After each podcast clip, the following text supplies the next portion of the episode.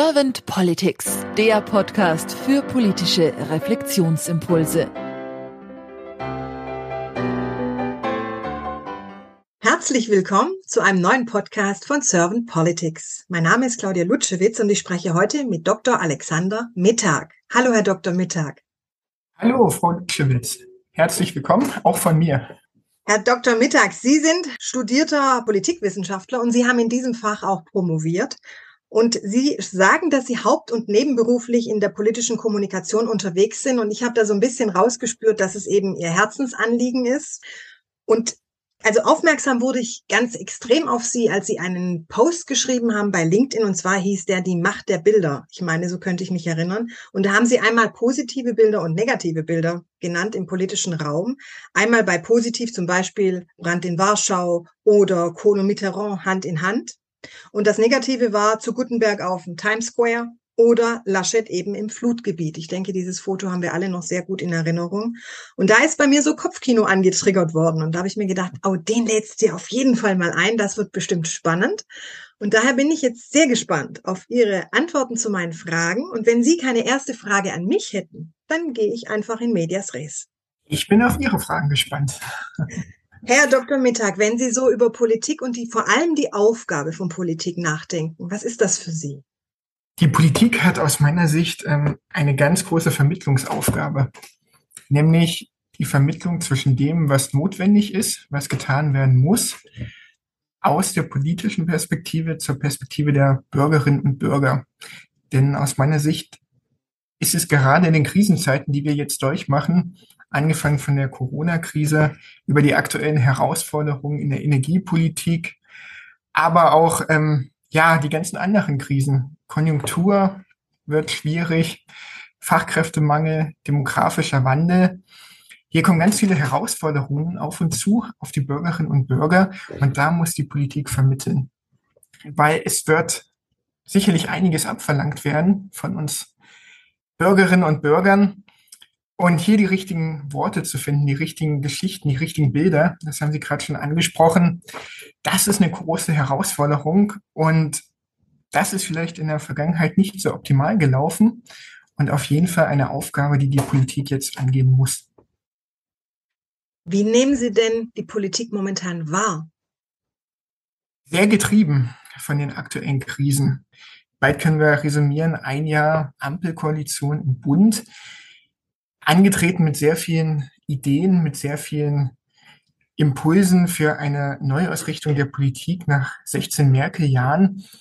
Aber davon konnten sie noch nicht allzu viel umsetzen, da sie wirklich äh, von der Corona-Krise getrieben wurden. Zuerst jetzt getrieben von dem Angriffskrieg Russlands in der Ukraine mit allen äh, schrecklichen Folgen, so dass sie noch nicht wirklich groß die Gelegenheit hatten und die Ressourcen hatten, um eigene Themen zu verwirklichen. Und diesen Spagat zu schaffen zwischen dem, was ja notwendig ist und eigenen Vorstellungen, ist sicherlich nicht so leicht für alle Akteure. Mhm. Spagat ist auch wieder so ein Bild, wo man ja. schon auch wieder merkt, man ist so zerrissen zwischen den Situationen. Und natürlich ist es auch schwierig, etwas umzusetzen, wenn man erstmal startet und in Krisen reinrutscht. Was wären denn so die Wünsche für Sie, für die Politik der Zukunft oder auch die Politik von morgen? Wenn ich losgelöst denke von, von den ganzen Krisensituationen, dann würde ich mir natürlich ein, ein Signal des Aufbruchs wünschen. Ich habe so persönlich das Gefühl, dass wir durch die ganzen Krisen so in einer Art Schockstarre sind in unserem Land. Die Leute sind voller Sorgen, voller Ängste, auch was die Zukunft angeht. Und es bräuchte Roman Herzog hat es damals gesagt, äh, es bräuchte einen Ruck in Deutschland. Und an der Stelle sind wir aus meiner Sicht jetzt auch wieder angelangt. Konkrete Wünsche hätte ich, was den Bereich der Digitalisierung angeht, was den Bürokratieabbau angeht, was ja einfach den Mut für Innovation, den Mut für wir denken mal visionär, wir denken groß, wir denken nach vorne. Irgendwie haben wir in der Vergangenheit immer mehr das Gefühl bekommen, dass es in Deutschland gar nicht mehr so richtig vorangeht. Hier in Berlin denke ich jetzt natürlich an den, an den Flughafen, der irgendwie jetzt kein Meisterwerk äh, deutscher Ingenieurskunst oder deutscher Planbarkeit äh, gewesen ist. Da ist es in Hamburg vielleicht ähm, das andere Beispiel. Jahrelang die Elbphilharmonie wurde auch ja fast schon zerrissen in der Berichterstattung, wurde sehr negativ gesehen. Aber jetzt, wo sie mal fertig ist, dann steht sie doch für ein ja fast schon für ein Symbol, für einen Aufbruch in Hamburg, für ein neues Wahrzeichen der Stadt und wurde dann doch sehr positiv aufgenommen. Und wenn wir es schaffen, solche Leuchttürme zu kreieren, um unser gesamtes Land auch ein Stück weit wieder in eine positive Richtung zu lenken, das würde ich mir als zentrale Aufgabe der Politik wünschen, der Politik der Zukunft. Haben Sie da irgendeine Idee, wenn Sie jetzt von Leuchttürmen sprechen, was ja auch wieder ein Bild ist, wo dieser Leuchtturm vielleicht stehen könnte nach Ihrem Gefühl oder nach Ihrer Vision oder vielleicht äh, welche Farbe er auch hat oder äh, wie groß er ist? Für den einzelnen Leuchtturm vielleicht nicht, aber ich glaube, wir haben uns mit der Energiewende, mit der Klimaneutralität ein, ein sehr großes gesellschaftliches Ziel gesetzt, was aber noch gar nicht in allen Köpfen verankert ist. Also ich glaube, die Notwendigkeit, die besteht, also die Notwendigkeit ist durchaus anerkannt, aber dass es, um dieses Ziel zu erreichen, jetzt auch gemeinsame Anstrengungen braucht. Dass wir vielleicht dann auch Debatten führen müssen, wie können wir das Ganze beschleunigen, wie können wir hier zu Prozessen kommen, die nicht so bürokratisch sind. Wie können wir das ganze Land auf dieser Reise mitnehmen? An der Stelle sind wir leider noch nicht. Aber das wäre aus meiner Sicht ein sehr schöner Leuchtturm, um bei diesem Bild zu bleiben, den es gilt anzupacken.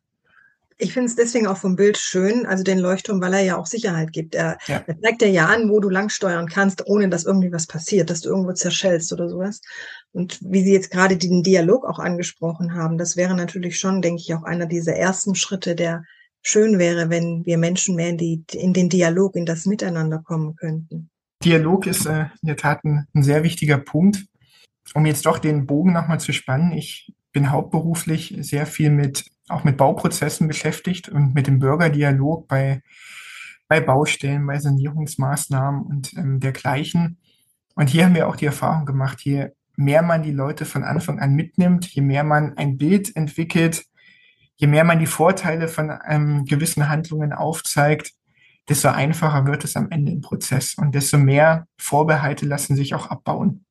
Von daher wünsche ich mir von der Politik der Zukunft wirklich klare Vorgaben, aber die Leute auch mitnehmen, mitnehmen auf eine gemeinsame Reise. Und auch die Leute, die sich in den letzten Jahren nicht mitgenommen gefühlt haben, da kann ich jetzt nochmal persönlich mit einbringen, dass ich äh, in Sachsen groß geworden bin und dort auch in meinem Heimatwahlkreis wirklich den, den Eindruck habe, dass sich viele Menschen nicht mehr repräsentiert fühlen, nicht mehr mitgenommen fühlen von der Politik. Und wenn es gelingen kann, diesen Menschen wieder eine Perspektive auch aufzuzeigen, dann wäre schon sehr viel geschaffen. Ich bringe im Podcast gerne die Frage, die sogenannte Kanzlerfrage. Und die würde ich jetzt auch gerne Ihnen stellen, Herr Dr. Mittag. Wenn Sie sich vorstellen, Sie wären jetzt Bundeskanzler geworden und Sie hätten ein sehr kompetentes Team an Ihrer Seite und Sie könnten, sagen wir mal, zwei bis drei, nennen wir es entweder Herzensthemen oder Fokusthemen oder Brandpunktthemen oder wie man sie auch nennen will. Auf jeden Fall Themen, die Sie gleich am Anfang angehen würden, weil Sie sagen, das sind erstmal so meine ersten drei. Wobei es natürlich, das wissen wir alle, mehrere Themen in der Politik gibt. Aber welche drei wären das bei Ihnen? Ich würde es gar nicht so sehr an Themen festmachen, sondern an der, an der Ansprache. In der Regel ist es ja so, dass der Bundeskanzler, wenn er neu im Amt ist, sehr viele Auslandsreisen erstmal antritt, sozusagen Antrittsbesuch gerne in Paris zuerst oder in Warschau, dann gefolgt von dem Besuch in Washington. Also man macht sich in der Welt erstmal einen Namen, hört zu, sammelt die Impulse ein. Und ich als Bundeskanzler würde gerne meine erste Reise sozusagen ins Innere starten. Wirklich das, was man vielleicht vorher schon im Wahlkampf gemacht hat. Man ist auf den Marktplätzen, man ist bei den Menschen unterwegs, man hört ihnen zu, man hört ihren, ihre Ängste, ihre Sorgen. Das ist oftmals so ein Punkt, der dann kaum, wenn die Leute im Amt sind, ein Stück weit nachlässt. Natürlich auch aufgrund der, der Terminlage und aufgrund der, der Rahmenbedingungen, in denen man sich bewegt. Aber ich würde mir mehr direkten Bürgerdialog wünschen, mehr Formate, um die Menschen mitzunehmen. Deshalb würde ich jetzt meine Wünsche oder meine Themen gar nicht direkt festmachen, sondern eher, um wieder beim Thema Kommunikation zu sein, am Perspektivwechsel. Ich nehme an mir auch, wenn ich in dem Amt bin, den Perspektivwechsel hin zu den Bürgerinnen und Bürgern und überlege gemeinsam und vielleicht nicht, wie wir es so oft in der Politik haben, hierarchisch von oben nach unten. Hm.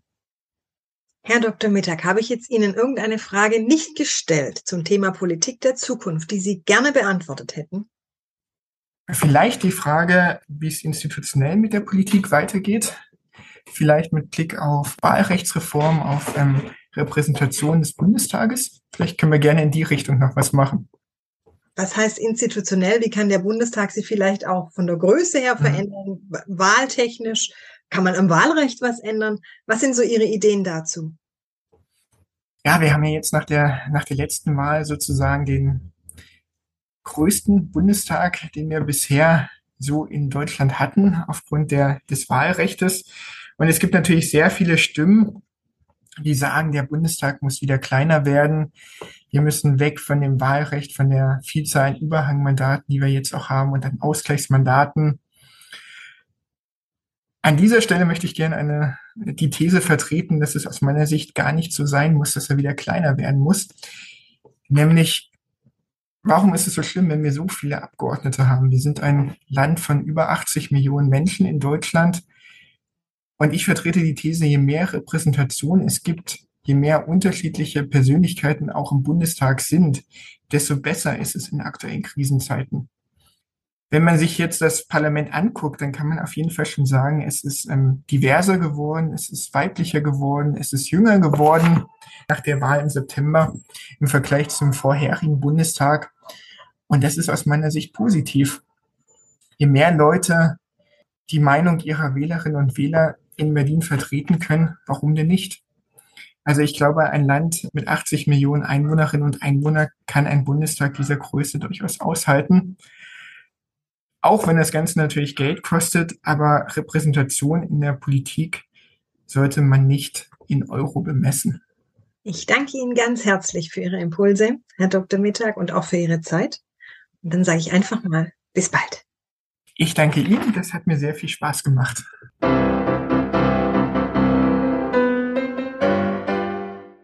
Servant Politics gibt's auf Spotify, Apple Podcasts und überall, wo es Podcasts gibt. Abonniert uns gerne und hinterlasst uns eine Bewertung. Servant Politics, der Podcast für politische Reflexionsimpulse.